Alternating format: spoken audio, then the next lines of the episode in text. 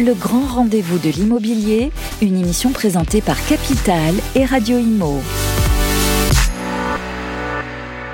Eh bien, bonjour à toutes et à tous et merci d'être avec nous. Voilà, c'est le 52e numéro. Là, c'est un numéro qui s'installe grâce à vous.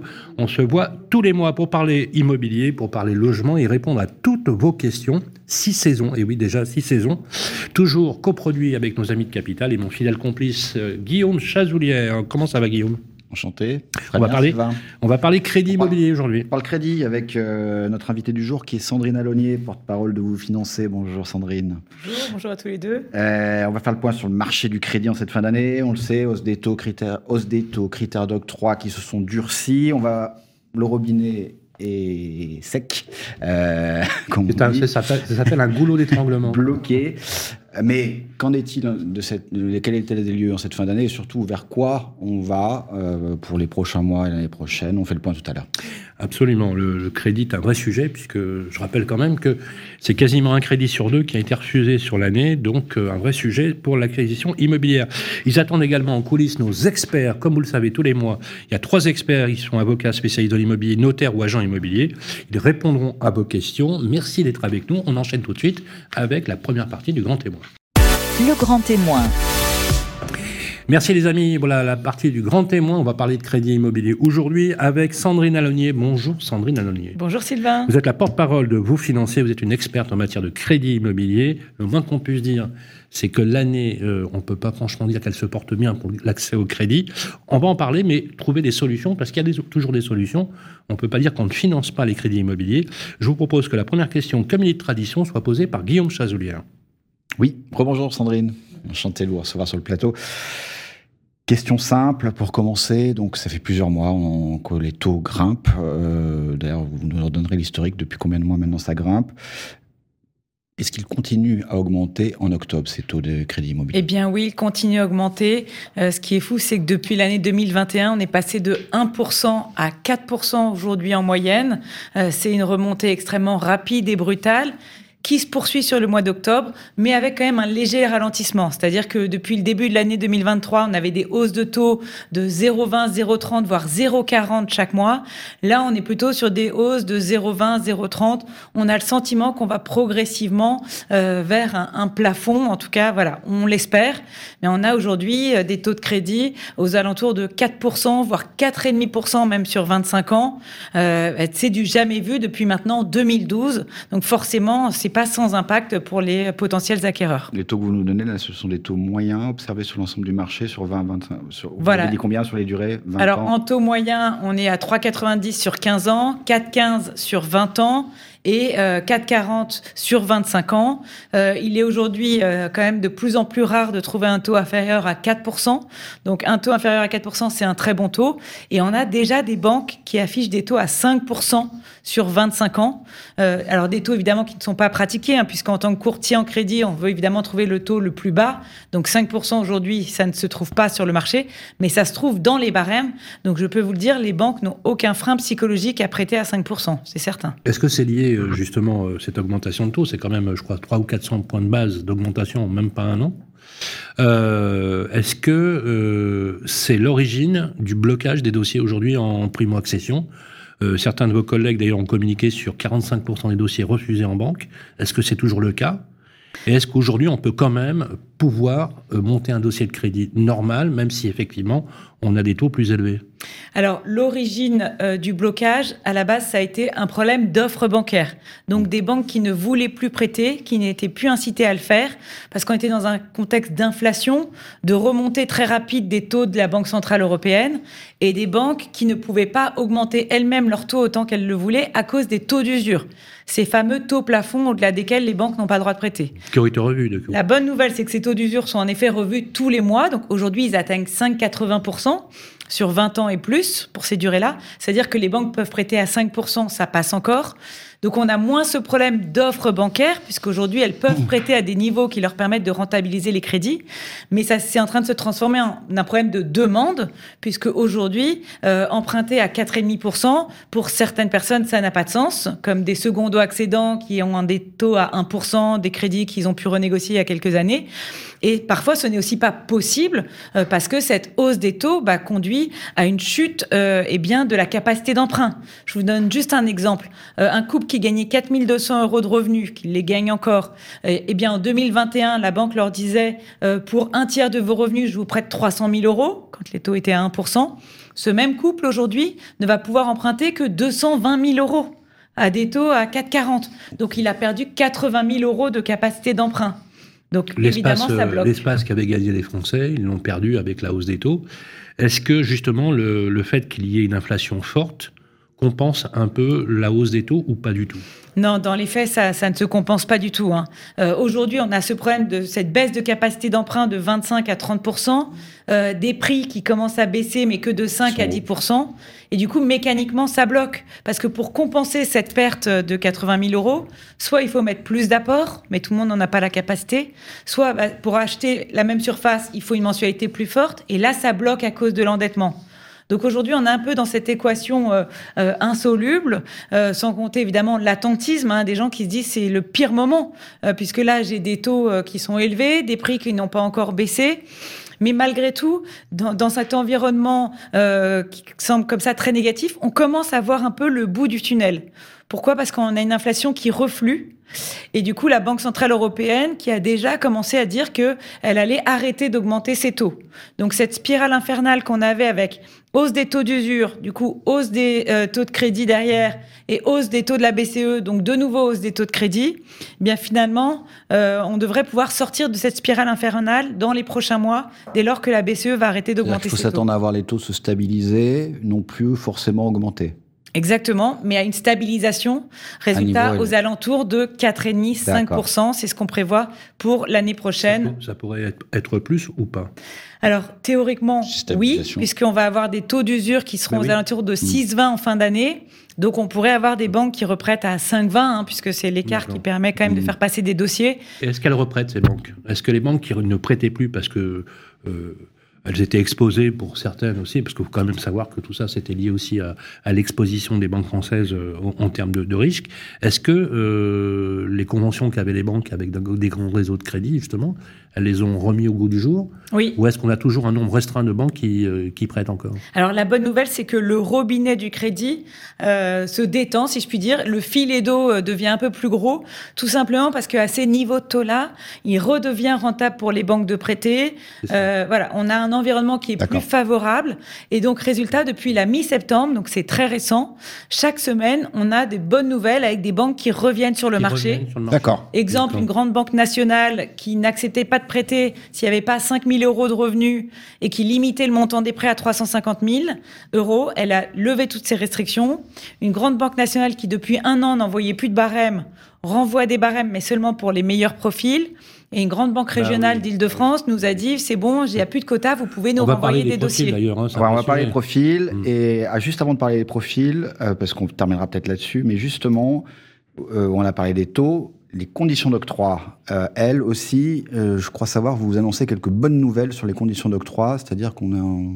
ça dessert un peu Oui, voilà, on a, on a le sentiment que euh, les banques reviennent sur le marché. Donc déjà, elles acceptent de prêter davantage, mais aussi avec des critères moins stricts.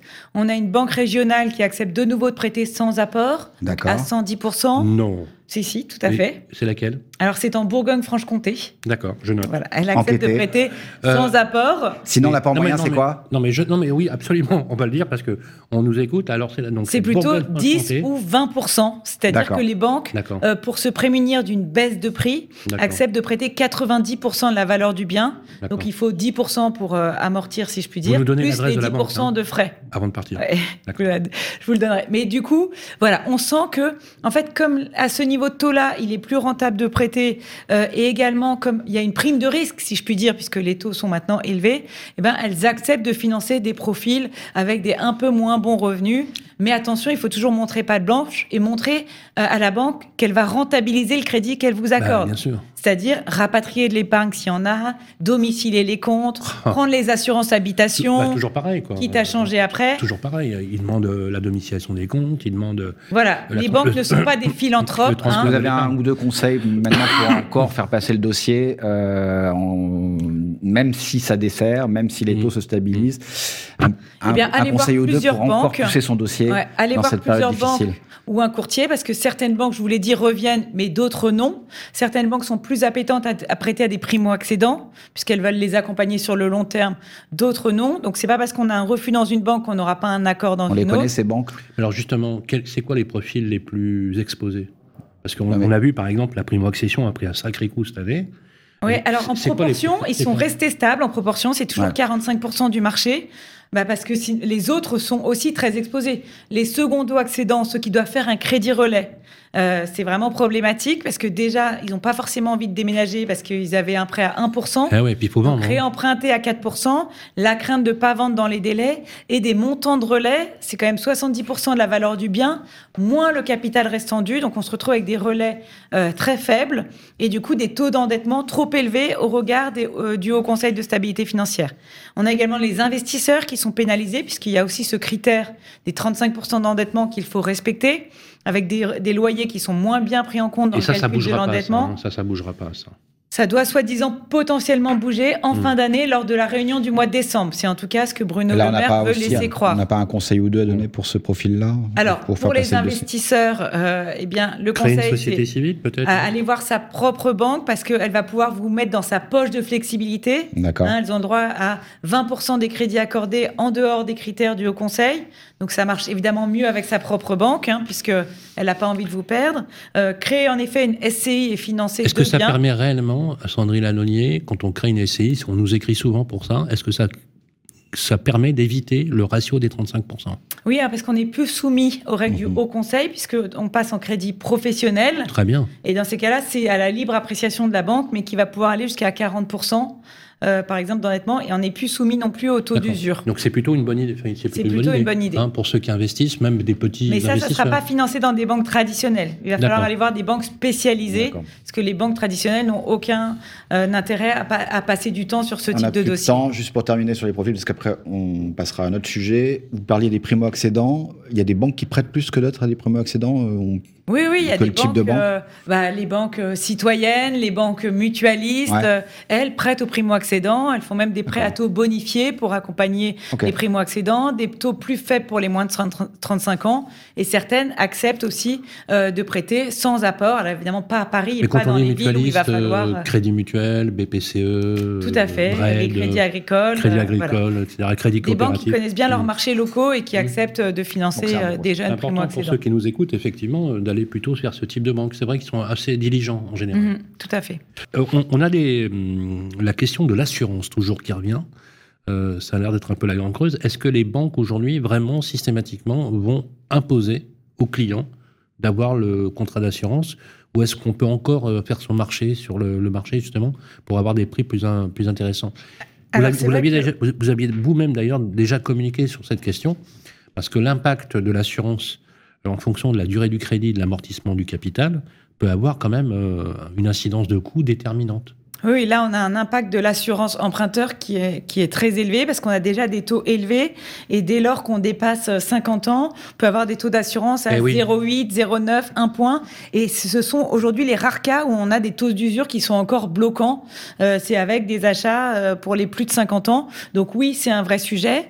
Après, même si euh, les banques commencent à nouveau à rentabiliser les crédits qu'elles accordent, euh, il est certain que c'est avec les produits annexes euh, qu'elles vont véritablement le rentabiliser. Donc on reste quand même sur des banques euh, qui, évidemment, sont très captives hein, sur tout ce qui est assurance emprunteur, mais également multirisque habitation.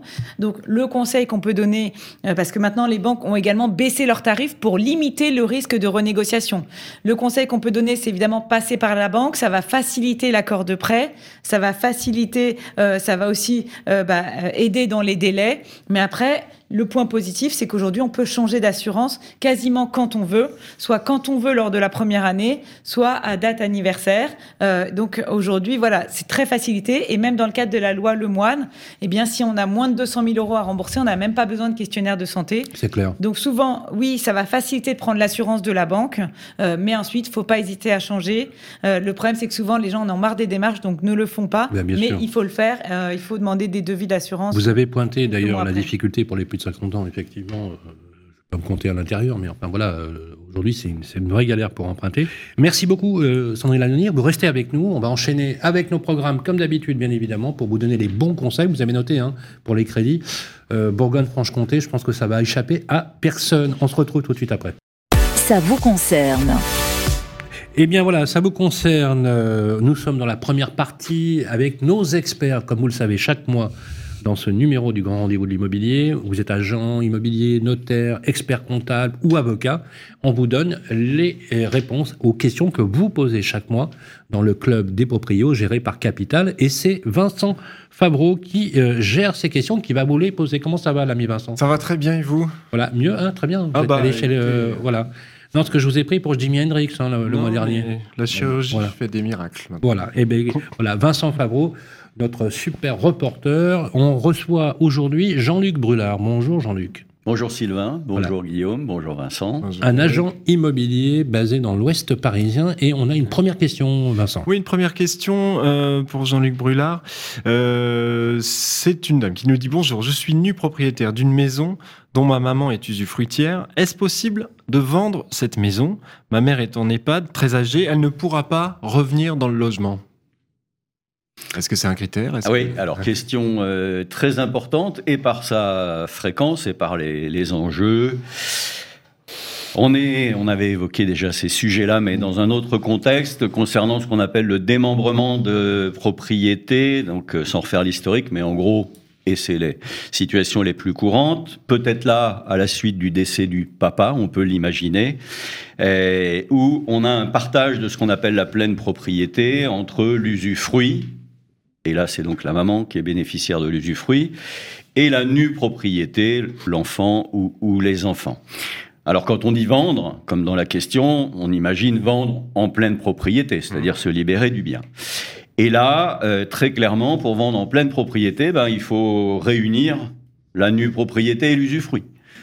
Ça veut dire que tous ceux qui sont propriétaires, copropriétaires, indivis, doivent signer, doivent accepter. Donc, euh, ça pose la question euh, de la maman et, euh, très important, de la capacité, de la validité de son accord. Euh, car très clairement, un vice du consentement, parce que la personne n'est plus en capacité, est très dangereux parce que ça Mm. peut emporter une nullité de la vente. Alors je vous réponds, euh, peut-être un peu là avec euh, Hmm. des éléments juridiques que les notaires auraient pu vous, vous donner, peut-être mieux que moi, mais si vous permettez, je vous dirai aussi, puisque je suis agent immobilier, aussi ce qu'il faut en tirer sur le plan opérationnel. Bref. Euh, donc absolument réunir tout ça, donc tout le monde doit signer. Alors la question c'est la maman, euh, pourquoi elle est partie en EHPAD? Est-ce que euh, elle a eu un accident physique, mais qu'elle est en pleine capacité intellectuelle? Hmm. si ces capacités euh, intellectuelles, donc ces capacités de consentement sont euh, avérées, il faut savoir que un notaire peut se déplacer à l'EHPAD, par exemple, pour dans ce cas-là recueillir, si la maman peut pas se déplacer, une procuration euh, qui permettra euh, de, de- de passer la vente euh, avec son accord. Mais si la maman est à l'EHPAD pour d'autres raisons, par exemple une maladie d'Alzheimer, en tout cas quelque chose euh, qui a euh, diminué de façon significative ses capacités intellectuelles et de prise de décision, alors c'est une autre situation. Hmm. Parce que là, il va falloir euh, soit une décision de tutelle, tutelle, curatelle, etc. Je, je reviendrai tout à l'heure, mais il y a aujourd'hui un autre dispositif qui s'appelle le mandat de protection future, qui permet d'anticiper un peu les choses. Donc ça, c'est très important Hmm. Et c'est très long. Ce qui veut dire que nous, les, les agents immobiliers, les professionnels, c'est dès euh, l'estimation, même Ouais. dès la prise de mandat, à la lecture du titre de propriété, on vérifie quelle est la situation pour anticiper ces situations euh, et éventuellement avoir fait toutes les démarches avant. Parce que si c'est au moment de la vente qu'on s'aperçoit que la maman peut pas signer, ben on perd des mois. Et dans le marché qu'on vient de connaître, perdre des mois, c'est peut-être perdre son acquéreur. Une question de José de Nantes maintenant. Son locataire lui a envoyé son assurance, mais pour un trimestre seulement. Est-ce que l'assurance locataire est obligatoire? Et s'il y a un problème et qu'il n'a pas d'assurance, s'il y a un dégât, qu'est-ce qui se passe? Très bonne question, souvent posée. Exactement, fréquente et sujet aussi à gros enjeux et parfois à des euh, situations assez graves. Euh, bon, déjà, une, attestation pour un trimestre, moi, ça m'allume des clignotants. En général, les attestations d'assurance sont annuelles.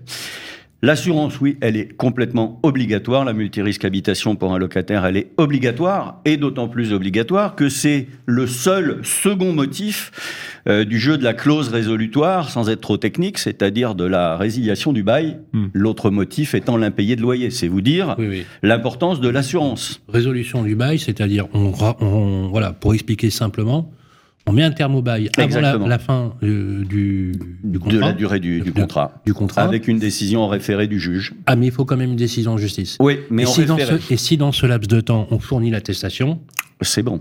eh ben, on, on régularise. Donc, vigilance. Nous, les professionnels, évidemment, on, a- on s'assure que euh, le bien est assuré à l'entrée dans les lieux. Mais tous les ans, à l'échéance du bail, on demande au locataire de prouver par une nouvelle attestation qu'il est toujours bien assuré. Alors, euh, c'est pour ça qu'il y a des risques importants et c'est pour ça que les propriétaires doivent être aussi assurés par ce qu'on appelle dans notre jargon la PNO, assurance propriétaire non occupant. Car si le locataire n'est plus assuré et qu'il y a une catastrophe et qu'on s'en aperçoit, quid des biens euh, du propriétaire, mais vous pouvez être aussi dans une situation euh, de vacances, c'est-à-dire entre deux locataires, et là, il n'y a plus d'assurance locataire. L'assurance PNO est obligatoire en copropriété depuis la loi Allure 2014, mais il y a des propriétaires qui louent aussi des biens en monopropriété, par exemple une maison. Et je ne saurais que leur recommander vivement de prendre leur PNO, ces quelques dizaines ou petites centaines d'euros, euh, pour éviter des grosses catastrophes. Et Mm. appuyez-vous sur des professionnels aussi. toujours s'appuyer sur des professionnels. D'ailleurs, on a appris quelque chose tout à l'heure sur. euh, on va apprendre quelque chose sur le, notamment le, le bail. C'est une question qu'on va poser à notre notaire. Merci Jean-Luc Brulard, Avec plaisir. agent immobilier Merci dans de m'avoir accueilli. À bientôt. parisien. Et on enchaîne tout de suite, bien évidemment, avec le reste de notre programme. Ça vous concerne. Voilà, ça vous concerne. Deuxième partie, comme on vous le dit tout à l'heure, c'est notre, on vous l'a dit tout à l'heure, c'est notre promesse éditoriale. Chaque mois, vous posez des questions sur le club Facebook Les Proprios géré par nos amis de Capital. Et chaque mois, on vous répond avec l'ami Vincent. Aujourd'hui, nous recevons euh, une avocate, Emmanuelle Lefebvre. Bonjour. Bonjour, Comment ça va? Ça va bien, merci. Eh bien, écoutez, ça nous fait extrêmement plaisir de vous recevoir sur le plateau. Et vous êtes spécialisé d'ailleurs en droit immobilier. Ça tombe bien, on parle d'immobilier. voilà. Et Vincent va lui- vous poser la première question. Je crois que c'est notre Jacqueline à Tarbes. Oui, euh, Tarbes, Tarbes, euh, terminus du train. Terminus, euh, deux minutes d'arrêt. Voilà. Euh, Jacqueline donc demande pour vous Emmanuel euh, un ordre d'idée. Elle cherche un ordre d'idée bon, entre le moment où on dépose un dossier contentieux pour un payé de loyer après échec de conciliation et la convocation au tribunal. Elle a déposé un dossier début juillet et elle n'a toujours pas de nouvelles. Oui, alors malheureusement, euh, Jacqueline, elle est confrontée un peu à tout problème euh, que, auquel est confronté le bailleur dans le cadre des impayés, parce qu'en fait, il y a déjà des délais légaux qui sont euh, donc obligatoirement respectés, qui sont longs, et puis il y a surtout aussi les délais devant le tribunal, qui sont malheureusement de plus en plus longs et qui posent un vrai- une vraie difficulté parce que déjà ils sont pas maîtrisables et puis euh, on a notamment là ce qu'elle indique je suppose qu'elle doit avoir des impayés à moins de 5000 euros euh, puisqu'elle a elle-même saisi le tribunal, ce qui est possible dans le cadre des impayés. À partir de ce moment-là, on fait une requête qu'on dépose au tribunal. Ensuite, on attend d'être convoqué pour une audience de conciliation qui est obligatoire pour euh, les impayés de moins de 5000 euros. Et une fois manifestement ce qui s'est passé, il n'y a pas eu de conciliation, il faut attendre d'être convoqué en audience. Là, on est à peu près à 2-3 mois manifestement euh, depuis euh, qu'elle a euh, eu cette conciliation qui n'a pas pu aboutir. Je veux dire, on est dans des délais, délais tout à fait normaux. Mm. Malheureusement, ça peut être bien plus long. Des fois, on a des dossiers, nous, qui peuvent mettre 4, 5, 6 mois. Même l'autre fois, j'ai eu encore il y a 15 jours, 9 mois de délai entre le dépôt en fait d'une demande pour avoir une date d'audience parce qu'il y a des problèmes devant les tribunaux qui soient euh, peuvent euh, déménager, qui soit peuvent avoir des difficultés en fait euh, d'organisation. Donc qu'elle ne s'inquiète pas. Maintenant, je pense que finalement, ce qu'il faut aussi qu'elle fasse, peut-être, c'est qu'elle appelle, parce que malheureusement, des fois, il y a quand même aussi euh, des loupés. Ça peut exister comme partout. Qu'elle appelle, qu'elle vérifie pour qu'on puisse la réaudiencer assez rapidement.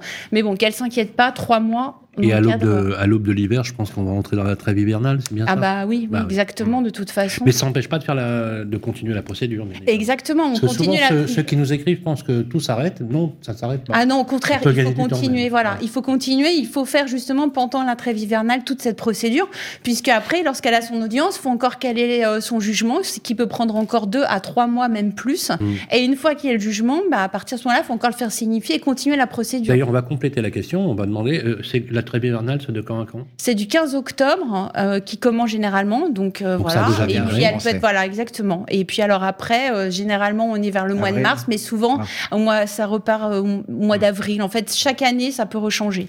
Mais généralement, on va dire de octobre à avril, euh, on peut rien faire. Donc, ne, vrai que ne ça pose per- une Jacqueline, ne, difficulté. ne perdez pas de temps. Non. Et ne Et, perdez euh, pas patience. Et ne perdez pas patience. Ne perdez de temps et ne perdez pas patience. oui. Patience, c'est très français comme, C'est- comme, ouais. euh, comme valeur.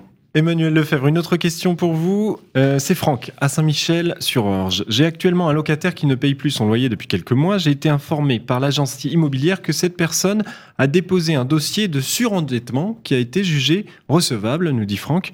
Je comptais récupérer dans tous les cas ce logement pour ma fille à la fin du bail.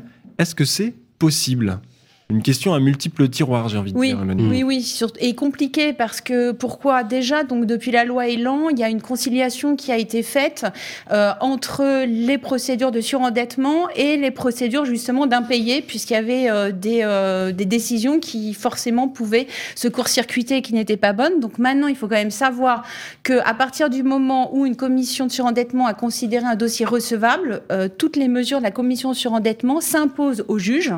Et si le juge a déjà pris des décisions, elles peuvent se substituer aux décisions qui ont été prises par le juge. Mhm. Donc voilà, donc c'est vrai que déjà il y a quand même ce premier point et qui fait que manifestement quand il y a des problèmes d'impayés comme ça, le principe est que le débiteur ne doit pas payer ses dettes antérieures, mais normalement doit payer ses dettes qui commencent à courir une fois que euh, le, la, la demande était devenue recevable.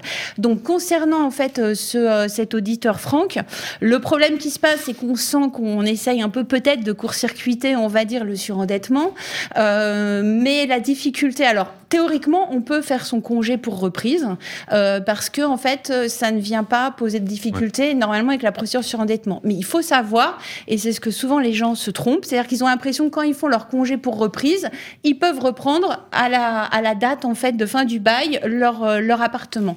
La difficulté, c'est que il faut faire au final euh, aller devant le juge pour faire valider son congé. Donc c'est-à-dire qu'à ce moment-là, il faut donc constater que la personne est toujours sur place, aller devant le juge, faire euh, donc euh, valider son congé. Or là, dans ce cas-là, on a un juge qui va être d'autant plus sévère d'aller vérifier est-ce que oui ou non il y a bien une reprise pour son enfant, euh, dans quelles conditions. Et attention, qu'est-ce qu'a dit en fait le juge de l'exécution? Est-ce qu'il a repris ses loyers puisque normalement c'est le principe le paiement de ses loyers? Et en même temps, il faut savoir que même si on fait valider son congé et que on a quand même l'expulsion qui est ordonnée, possiblement euh, la commission de surendettement peut faire euh, obstacle à l'expulsion qui peut y avoir. Tout ça, ça n'augure pas Voilà. les meilleurs auspices pour les petits propriétaires. Oui. Euh, c'est une, une galère. hein. c'est une catastrophe. C'est une Enfin, galère. hein. Moi, je, je- en plus, je ne vois que les, les- les situations difficiles, forcément, Mm. et avec Et des a- gens qui sont dans des de galères. Ah oui, oui, ouais. oui.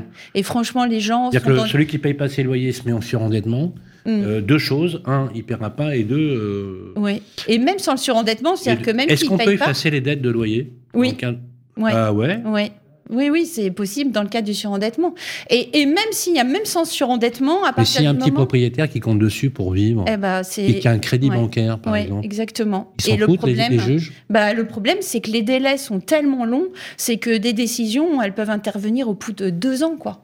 Et donc pendant ce temps-là, vous avez quelqu'un qui a pas payé son loyer, Mmh. qui vous rend en fait, euh, et en même temps tout est à ses frais avancés du bailleur, c'est-à-dire qu'il doit payer l'avocat, il doit payer l'huissier, Non, il doit faire les procédures d'expulsion, et en même temps, Tu payes ton crédit, euh, tu Ouais. payes ton crédit, tu payes ton assurance, tu t'es pas Ouais, payé pour deux ans, et en plus on va te dire que tout ce qu'on te doit, Ouais. on va l'écraser dans le cadre de la commission de surendettement qui efface la dette Oui, de la, c'est de la possible. personne. Ou alors, vous pouvez, même moi j'ai des cas aussi où les gens sont insolvables, même s'ils n'ont pas fait d'ailleurs de dossier de surendettement. Parce qu'au moins, un dossier de surendettement, il y a quand même un contrôle, mais il y a des gens qui sont pas solvables et puis finalement, bah, qui partent, qui ont laissé l'appartement dans un état catastrophique, qui partent. Et en fait, comment faire? Parce que vous allez avoir une, belle décision qu'on affiche en fait sur Ouais, votre mur. Et si on peut pas de toute façon faire des saisies, avoir des gens solvables derrière, ben, on peut rien Vous savez faire. ce qui est terrible dans ces, dans ces, cas- dans ces cas-là, je suis sûr que les amis, vous, vous allez vous y reconnaître, c'est que en fait, euh, on a l'impression qu'en faisant ça, on passe pour des salauds de propriétaires, capitalistes, etc.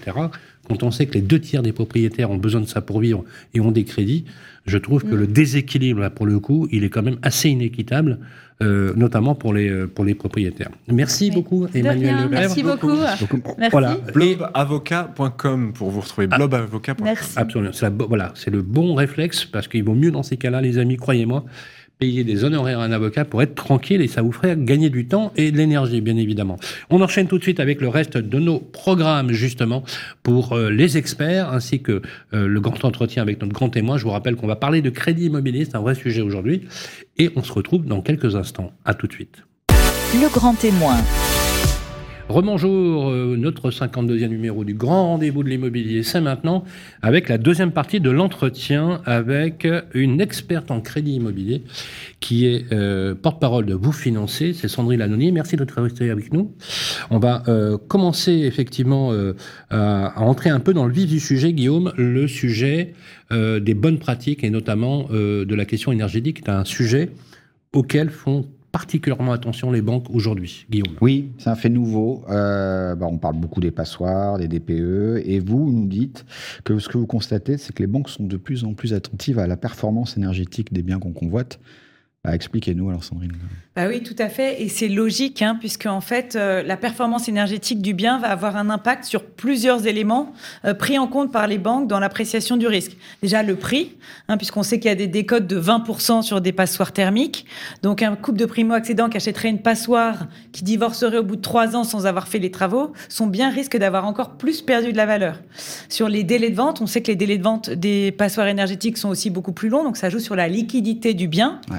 Et puis également sur les factures énergétiques. hein. Ça peut aller euh, du simple au quintuple, je crois, entre un bien euh, A et B et euh, une passoire thermique. Donc ça a un énorme impact sur le reste à vivre et également du coup sur la capacité à honorer ses mensualités et les dépenses contraintes.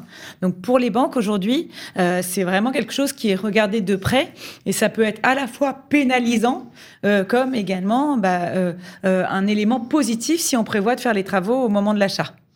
Est-ce que euh, ces banques tiennent compte aussi euh, de ma prime rénov, euh, de toutes les aides? Et elles se disent finalement, voilà, le client qui va euh, s'engager à faire des travaux, à faire les travaux, dans la pesée, je veux dire, dans l'évaluation, en disant, bah, on est sûr qu'il va avoir tant de tant de tant d'aides, etc. Est-ce que ça compte ça dans ces ratios Alors, est-ce que c'est un ratio extra-financier Mm. justement dans l'octroi du crédit? Alors, euh, elles n'en tiennent pas encore tellement compte parce qu'on sait que c'est très long hein, pour obtenir les aides. hein. C'est entre euh, 5 et 8 mois après le début des travaux. Il y a un reste à vivre parfois de 85%. Mais il y a quand même des banques qui commencent à mettre en place des outils pour faciliter l'obtention des aides. Donc, on va aller vers ce chemin-là, en tout cas, c'est certain.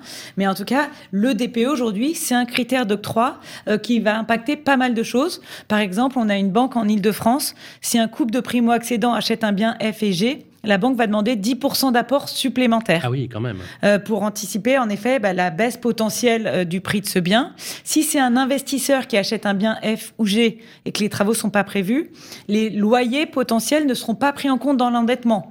Pourquoi? Parce que F et G, rapidement, on n'aura plus le droit de les louer. Donc, c'est vraiment étudié de près. Aujourd'hui, dans les dossiers de prêt, il faut qu'on glisse le DPE. Sinon, le dossier peut être parfois considéré comme incomplet. Alors, s'il y a pas, alors s'il y a le DPE effectivement comme élément, on peut tout de même très bien imaginer que la banque intègre en fait le coût des travaux avec l'engagement de, de pouvoir les faire. Alors, lorsque c'est possible, en effet, qu'en un, dé- un endettement qui n'est pas encore au maximum, et lorsque la banque, lorsque euh, le primo-accédant, enfin, en tout cas, les investisseurs intègrent le coût des travaux, eh bien là, à l'inverse, euh, c'est pris comme quelque chose de très positif par les banques puisque ça va rendre le, bien à un moment, enfin à nouveau performant euh, et du coup avec une vraie valeur. Bien. Et on a par exemple une grande banque nationale euh, qui a lancé un prêt à impact avec des baisses de taux de 0,10 à 0,30 euh, en fonction justement du DPE et des travaux. Et donc si vous achetez un bien performant, euh, il y a moins 0,20 sur le taux. Et si vous achetez un bien avec un mauvais DPE mais que vous intégrez les travaux, ce sera moins 0,30 sur le taux. Ça veut dire que finalement, l'enveloppe globale euh, achat plus travaux, grâce à la décote des- de, de taux de Ça 0,30, finance les travaux. ça revient au même euh, qu'un crédit sec sans les travaux. Donc des taux bonifiés pour, Ouais. pour un bien performant, voire un bien avec engagement de travaux, elles sont beaucoup à faire ça? Non, non, alors pour l'instant, elles sont pas beaucoup. Euh, c'est le début, mais c'est une, ma- c'est une manière de participer à l'effort collectif de rénovation énergétique. D'accord. Euh, mais en tout cas, et c'est logique puisque mauvais DPE égale risque plus élevé, et du coup, bah, tout risque se paye hein, en finance. Donc à l'inverse, eh ben voilà, un bon DPE, euh, ça va être regardé. Et on a de façon plus répandue des banques qui font des prêts à taux bonifiés. Elles vont accorder une ligne de prêt supplémentaire euh, lorsqu'on achète un bien performant. Par exemple, en Ile-de-France, toujours, cette banque, pour un bien A, B ou C, ça peut être jusqu'à 50 000 euros à 0%. Donc là, c'est pour encourager Donc c'est un prêt à les taux biens zéro. performants. Là, on n'est même pas sur un taux bonifié, c'est un prêt à taux zéro euh, complémentaire pour un engagement de travaux. Tout à fait. D'accord. Sous condition de ressources ou pas Non, sans condition de ressources, faut juste être primo-accédant. D'accord, ok. Et d'autres banques, sous condition de travaux, donc elles demandent le DPE avant et après travaux, eh bien, on a plusieurs banques en région euh, qui accordent des prêts comme ça. Euh, donc, encore en Champagne-Bourgogne ou bien en Franche-Comté, on a des prêts jusqu'à 20, euh, 20 000, 30 000 euros à 0,5 ou 1,5 Et du coup, ça va faire 10 000, 15 000 euros d'économie sur le coût total du crédit. Donc, c'est non négligeable pour encourager voilà, la rénovation énergétique. On a compris, finalement, les banques, c'est leur intérêt de faire ça euh, pour justement fidéliser une clientèle et, et relancer et, et être finalement dans la, une partie dans, du dans marché la, aussi qui était puis plus dans la, dans la trajectoire de la rénovation énergétique. Tout à fait. Mmh, Financer des biens qui vont du coup avoir une décote ouais. limitée dans le temps, des biens qui vont rester liquides, des biens qui potentiellement pourront se louer. Et finalement, ça, c'est vertueux pour tout le monde et je pense que ça devrait se généraliser. Pour conclure ce- cet entretien, Sandrine Alonier, si on devait quand même donner les 4-5 points les plus importants pour ceux qui nous écoutent, pour bien monter leur dossier. On a bien compris ce que vous disiez tout à l'heure, il vaut mieux passer euh, par un courtier, parce que le courtier représente l'intérêt de son client, si j'ai bien compris. Et donc, du coup, il est à même d'avoir une proposition plus intéressante. Et que- surtout, il connaît les banques qui vont être plus à même de prêter en fonction Est-ce que c'est mieux pour monter le dossier? C'est mieux. Ah oui, oui, pour monter le dossier également, puisque euh, par exemple, on peut avoir parfois un refus parce qu'il va manquer de l'apport ou parce que euh, l'endettement va être trop élevé et on va pouvoir remonter le dossier différemment. On va savoir quelles sont les banques qui ont aussi des prêts bonifiés localement, qui vont pouvoir, euh, euh, et bien du coup, venir baisser l'endettement. Euh, on D'accord. sait euh, dans quelle ville on a le droit au prêt à taux zéro. hein, Ouais, le zonage comprends. vient d'être modifié. Donc c'est vrai que le montage du dossier va être optimisé. Mais après, évidemment, euh, bah, c'est aussi... Puis la façon de le présenter, je pense qu'un particulier qui le fait lui-même a pas le même savoir qu'un courtier qui va habiller entre guillemets. Hein. Tout à Je fait. parle pas de bidonner le dossier, bien évidemment, mais de, de le présenter, de le présenter différemment. Par exemple, s'il manque un petit peu d'apport, Ouais. on va pouvoir euh, bah, encourager et marquer euh, euh, sur le dossier eh bien, que des primes sont à venir à la fin de l'année. C'est dans Bien trois sûr. mois qu'il va pouvoir y avoir telle part de variable, qu'il va pouvoir y avoir peut-être une augmentation l'année prochaine. On peut avoir une attestation de l'employeur. Donc, on monte vraiment euh, Alors, une un question dossier bien ficelé. sur votre métier, puisque justement, vous avez été un peu chahuté cette année. Euh, ça fait 12 mois. Est-ce que justement le, métier de courtier aujourd'hui en, immobilier, euh, avec euh, la baisse euh, des demandes, est toujours aussi prégnant? Est-ce qu'on on trouve encore maintenant des, courtiers? Et, et comment on fait pour Bah, les que vous avez eu quand même des, des baisses d'activité très significatives oui, les, les courtiers subissent de plein fouet euh, eh bien, la baisse du marché. On a une baisse de la production de crédit de 40% par rapport à l'année dernière. Ah, quand même. Eh bien, euh, ça se répercute de la même façon euh, chez les courtiers. Les agents immobiliers, eux, ont le coussin amortisseur euh, de ceux qui achètent sans crédit ou bien qui revendent et qui ensuite rachètent. Donc la baisse d'activité, elle est plutôt de 20-25% chez les agents immobiliers. Chez les courtiers, elle est bien de 40 à 50%. Donc au de se réinventer, de travailler sur l'assurance, de travailler aussi sur euh, la diversification de ses métiers. Ça peut être des produits de placement, euh, de la vente de neuf, voilà. Donc la gestion de patrimoine, de proximité. Exactement. Les courtiers sont obligés de se diversifier. Le gros avantage, c'est qu'ils ont la confiance de leurs clients et du coup, ils sont capables d'utiliser cette confiance pour les conseiller sur leur patrimoine en règle générale. Voilà, les amis, on vous a. oui, je veux juste poser une dernière question. Oui, très rapidement. On, on, a moins d'une minute. Euh, juste une dernière question, Sandrine. Vous avez posé par, rapport à la performance de la rénovation énergétique. Et donc, il y a des banques qui ne prêtent plus aujourd'hui, clairement, euh, pour des logements mal classés DPE. Tout à fait, ça peut arriver. On a déjà eu le cas, euh, un refus de crédit euh, pour une maison euh, avec un DPE-F ou G qui était situé à 30 km de Troyes parce que bah voilà, c'était une passoire, un bien non liquide. Il y avait en plus les trajets, l'achat ah d'une deuxième voiture. Ah Par contre, pour le même budget, se couple les revenus trois mois après avec l'achat d'un appartement dans le centre de Troyes avec un DPE-D et là, le dossier a été accepté. Donc oui, oui, ça a un impact. Et l'avantage, c'est qu'ils étaient, Mhm. Tout à fait. On va, dire les choses comme ça. Merci Sandrine Alonier. Euh, voilà, on, essaye de vous donner les meilleurs conseils. Euh, c'est vous financer, vous êtes porte-parole de vous financer. Merci d'être euh, venu sur le plateau. ça vous concerne, troisième partie, on va parler avec des notaires. Je sais que c'est un sujet qui vous inquiète beaucoup, qui vous pose question. On va en parler dans quelques instants. Ça vous concerne, c'est tout de suite. Ça vous concerne.